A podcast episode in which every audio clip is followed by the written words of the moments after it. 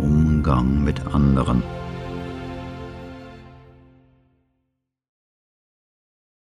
Der Kontakt und Umgang mit anderen Dingen und anderen Menschen führt oft zur Ermüdung oder Anspannung. Besonders das Nervensystem und das physische Leiden darunter, aber auch das Mental und höhere Vital.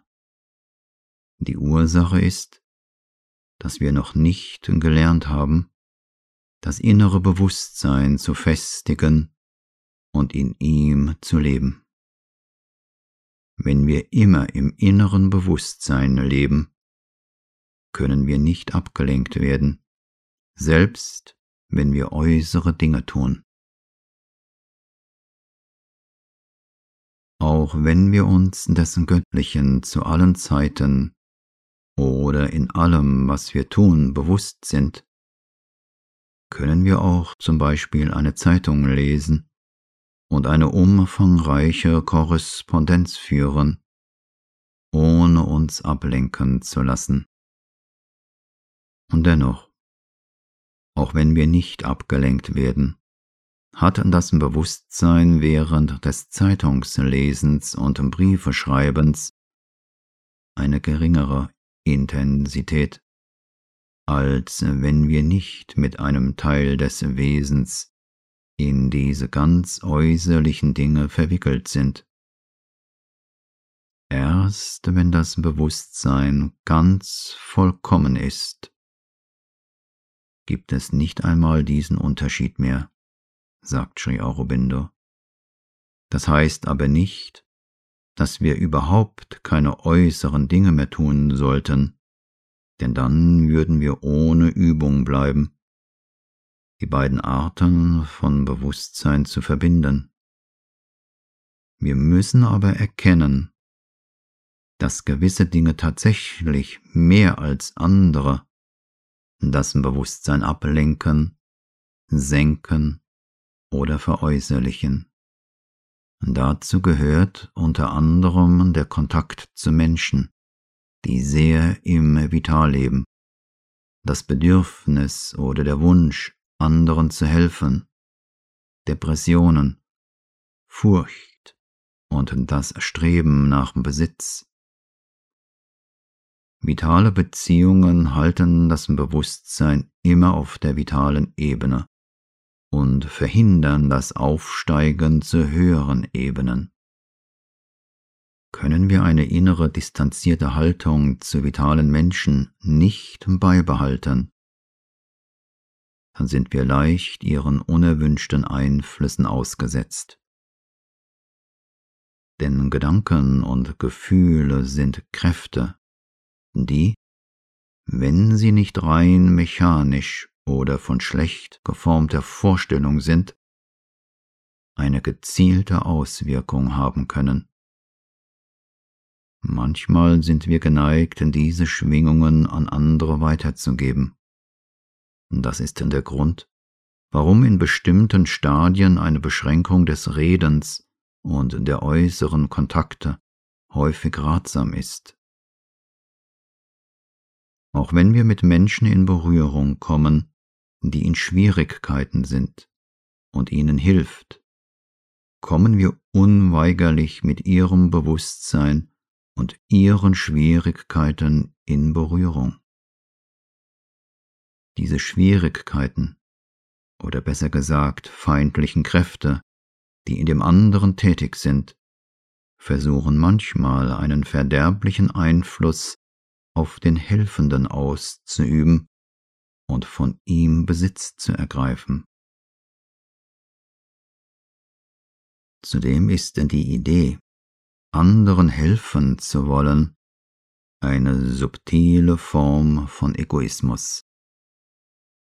Meist ist es der Wunsch, eine wichtige Rolle zu spielen. Letztlich vermag nur die göttliche Kraft zu helfen, die Mutter.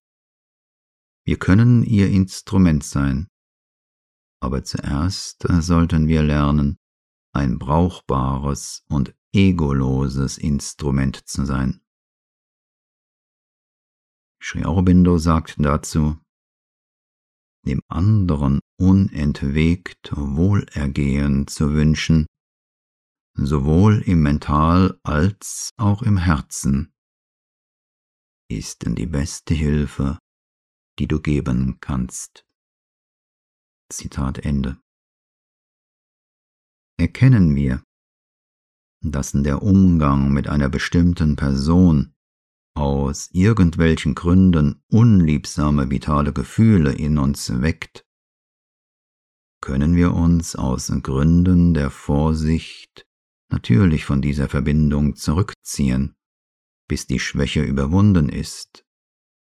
Wir sind nicht verpflichtet, mit anderen Umgang zu pflegen, doch wenn wir für uns bleiben, sollte es aus Gründen der Sadhana sein und aus keinem anderen Motiv.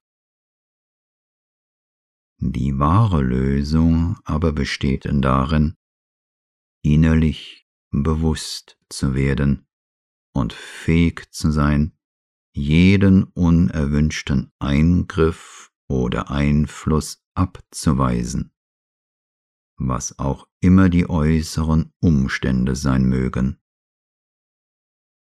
Harmonie, Wohlwollen, Nachsicht und Gleichmut sind die Ideale, die in der Beziehung und in dem Umgang mit anderen Menschen benötigt und gefordert werden. Wir sollten uns nicht erlauben, durch irgendetwas was andere tun oder sagen, aus der Ruhe bringen zu lassen, uns kränken oder reizen zu lassen, sondern stets den Gleichmut und das Wohlwollen zu bewahren. Streitereien und Zusammenstöße sind stets ein Beweis, dass uns die yogische Haltung fehlt. Wenn wir ernsthaft den Yoga ausüben wollen, müssen wir lernen, aus diesen Dingen herauszuwachsen, denn alle Streitereien wurzeln im Egoismus, der seine eigene Meinung durchsetzen will, in der Annahme, dass sie die richtige und alles Übrige falsch sei. Auf diese Weise wird Ärger ein Gefühl der Kränkung und viele andere Dinge hervorgerufen. Es ist ein leichtes, keine Zusammenstöße zu haben, wenn keine Ursache für Hader, Kontroversen oder Streit vorhanden ist.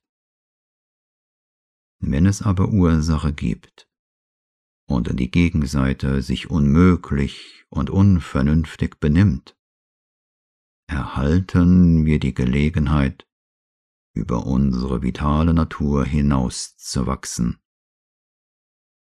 Auch die Kritik wurzelt im Ego. Es ist immer das kleine Ego, das versucht, die Fehler der anderen zu entdecken und darüber zu reden.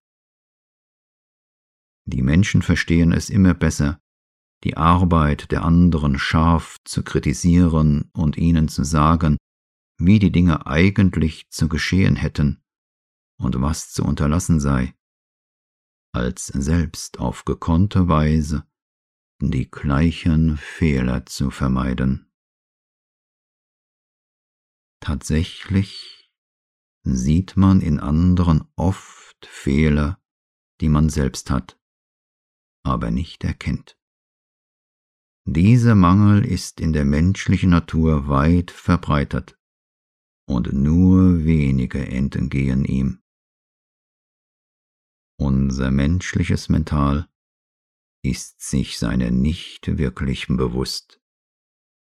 Das ist der Grund, weshalb wir im Yoga immer sehen und erkennen müssen, was in uns selbst ist und zunehmend bewusster werden.